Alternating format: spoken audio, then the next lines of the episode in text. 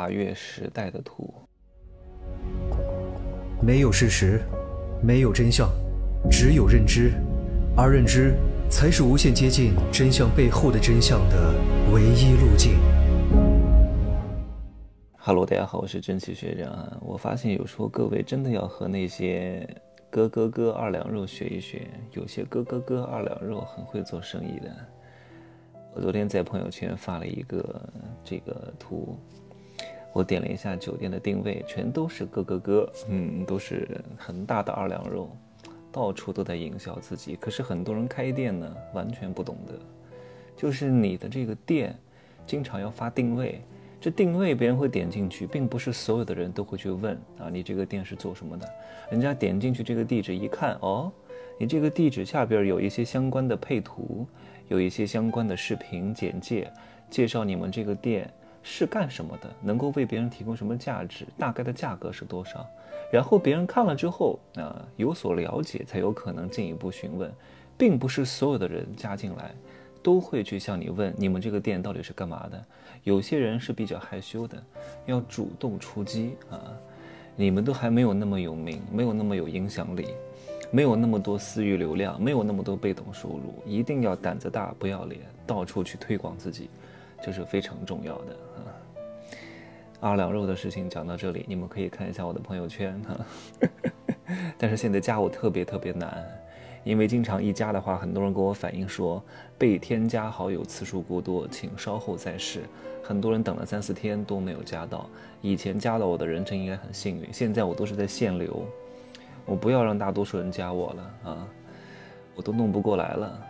我有时候发一个作品就会有很多这种私信，所以我现在发的也不敢太多，因为一发我就处理不过来，一点一点消化啊。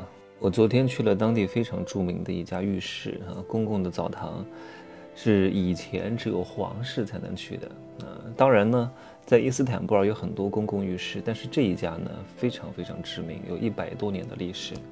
有很多大明星、大政要、著名的什么运动员都去过。当然哈，不是最近这一二十年的，有些都已经去世了，都是二几年出生的、三几年出生的。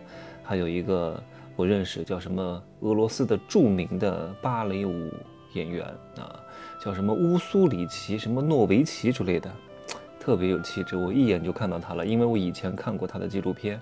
他是九三年死的，死于艾滋病啊，活到七八十岁还死于艾滋病，我也不知道是怎么回事儿，可能太风流了吧。来，这家澡堂呢和中国的澡堂有什么不同？其实，在服务流程上啊，没有什么太大的不同，就是帮你扒光了，帮你搓澡呗，然后一群人在一起，只不过很新鲜啊。你进去看的全都是那种络腮胡，都是五官非常非常立体的这些男人啊，当然我看不到女人。因为它不是男女混浴的，那都是男的和男的，女的和女的，哇！然后先去蒸个十分钟，然后呢，你躺在那个案板上，然后师傅就过来帮你搓澡。其实搓的那跟东北搓澡差不多啊，但但是他们有一点很好，你在东北搓澡吧，他也不会保护你的隐私部位，他就让你赤身裸体的放在那儿。但是这里的呢，还哎。就是他怎么搞都会把你的隐私部位拿毛巾盖住，不管你是翻过来躺过去，他都会把你盖住，然后不让你感觉到特别害羞。他不像国内那个澡堂，就是赤条条的，我有时候都不好意思进去。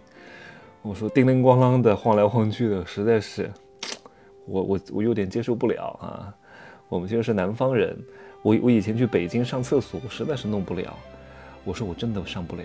我说你们这一条，没有任何阻挡的地方。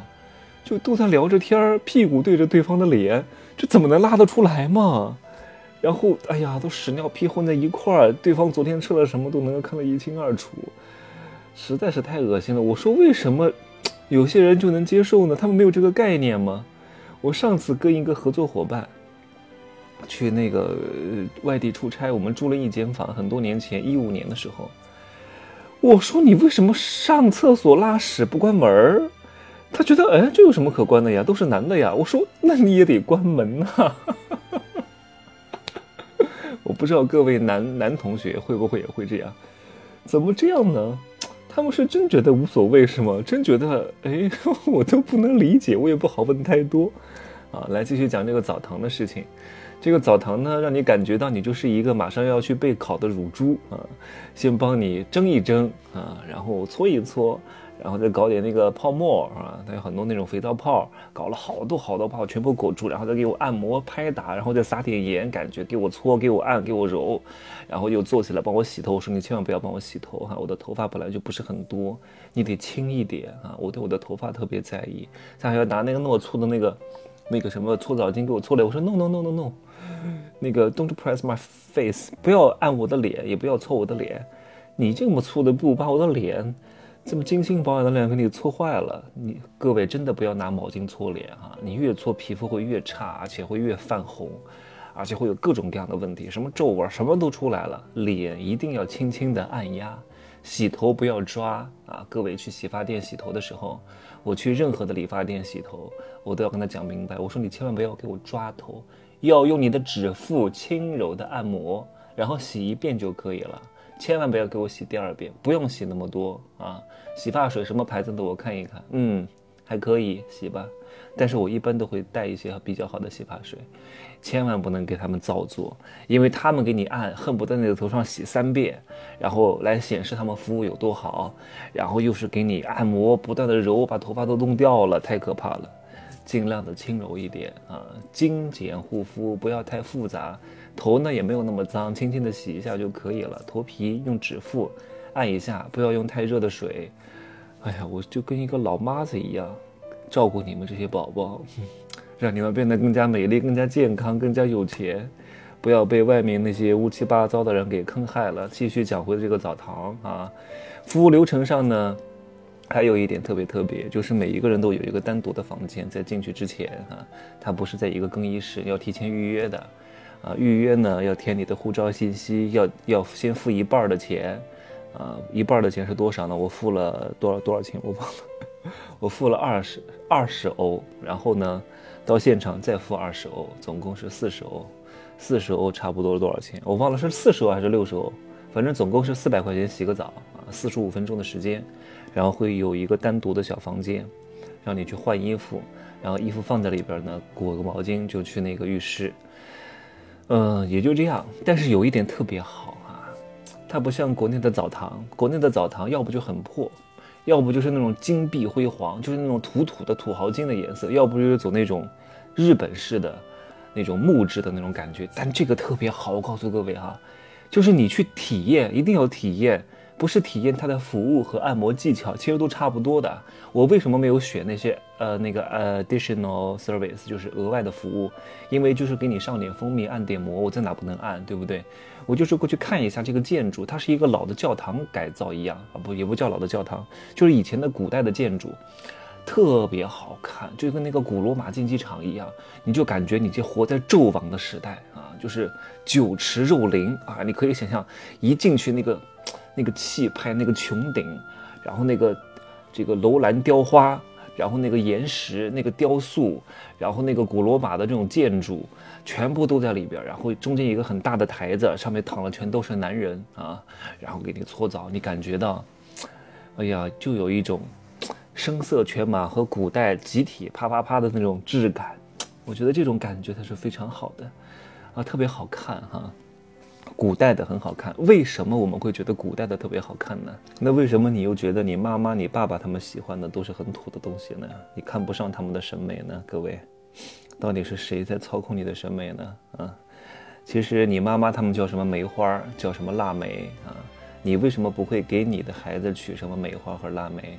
为什么你就不待见他们？你就觉得你看你们这群老大妈，对吧？都已经颜值衰败了，然后呢也不精致也不好看。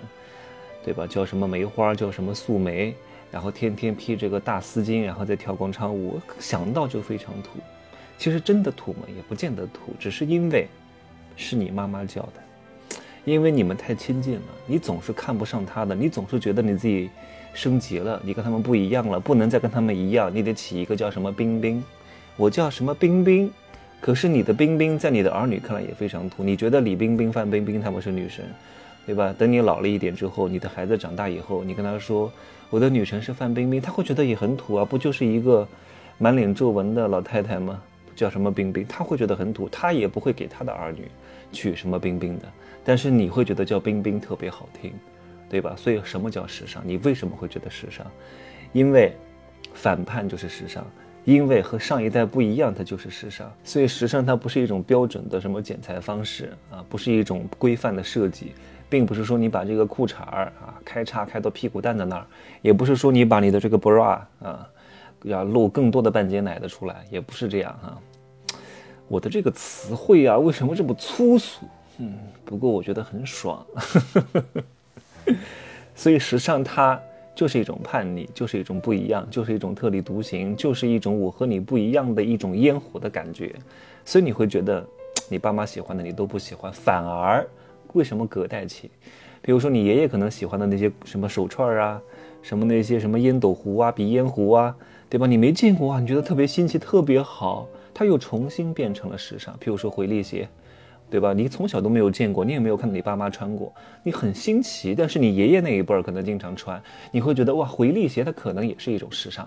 所以时尚它是一种轮回，它是一种不断的重复。你会觉得古代东西特别好看，是因为你没有生活在古代，你从来没有见过，你觉得特别新奇，对吧？从你生下来之后，你没有看到周围的人用过，你突然看到了，觉得特别好，你觉得它是一种时尚。我说了这么多啊，我相信有点智慧的人都能够悟出一点什么东西来。就算不知道全部吧，也是略知一二。那些笨蛋还说：“哎呀，你怎么讲这个东西？你又不是搞什么时尚的，你也没有多时尚，对吧？你还跟我们讲时尚，我比你时尚多了。你讲这些东西跟挣钱有什么关系？当然有关系。我跟你说的是事物发展的底层规律，对吧？既然是隔代时尚，那你能不能提前布局呢？这是不是商机呢？”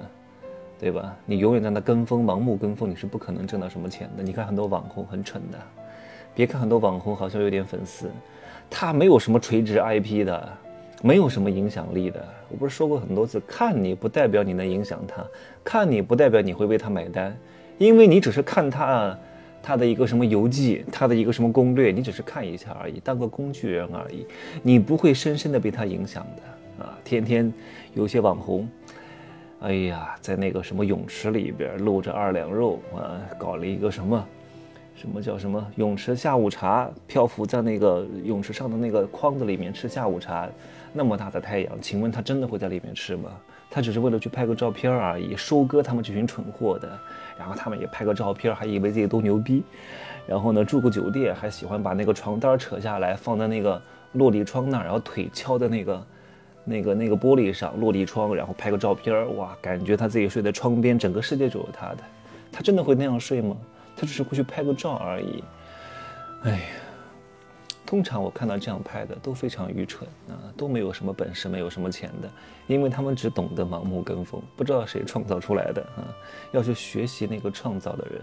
还有的女人呢，就是头上裹个什么头巾，你你不知道有这样的既视感没有哈？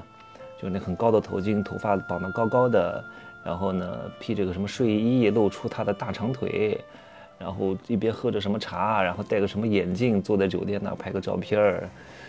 哎呀，我这无语了。你看我什么时候这样拍过，对吧？只有一些不入流的网红，或者是这些没有什么见识、没有什么深度思维的人才会去干这些事情。那些什么漂浮下午茶，全都是商家营营销出来收割他们。什么围炉煮茶，我从来不搞这些东西。我说不要点，太贵了。什么破玩意儿啊！就一个炉子，给我放几片花生，搞几个什么烤红薯，给我卖三四百，不为这个东西买单，浪费钱。有什么可拍的？拍了又能怎么样？对不对？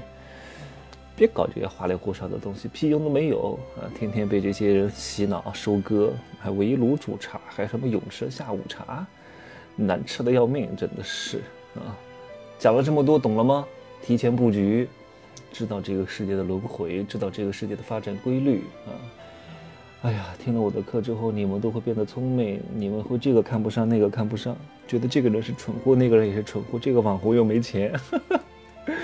所有的人在你们跟前都是透明人哈，不要走偏了哈，不要走火入魔，不要跟我学，天天跑的地方去骂别人，骂别人是蠢货。上次有一个猛男跟我说，他说我天天听你的课，我就到处去骂别人是蠢货，都差点被别人打了。我说当然，你是什么东西？你有钱吗？你开个什么破车，天天跑去骂别人蠢货，你的成绩才是最重要的，对吧？你成绩好了，别你骂别人蠢货，别人开心的要命。你成绩不怎么样，没有什么结果，你表扬别人，别人都会给你赏你大郎啊！这怎么嘴巴不好意思，嘴巴打秃噜了。你成绩不好，不怎么怎么说？你成绩，哎呀，我不说了，就这样吧，我忘了。明天再见吧，拜拜。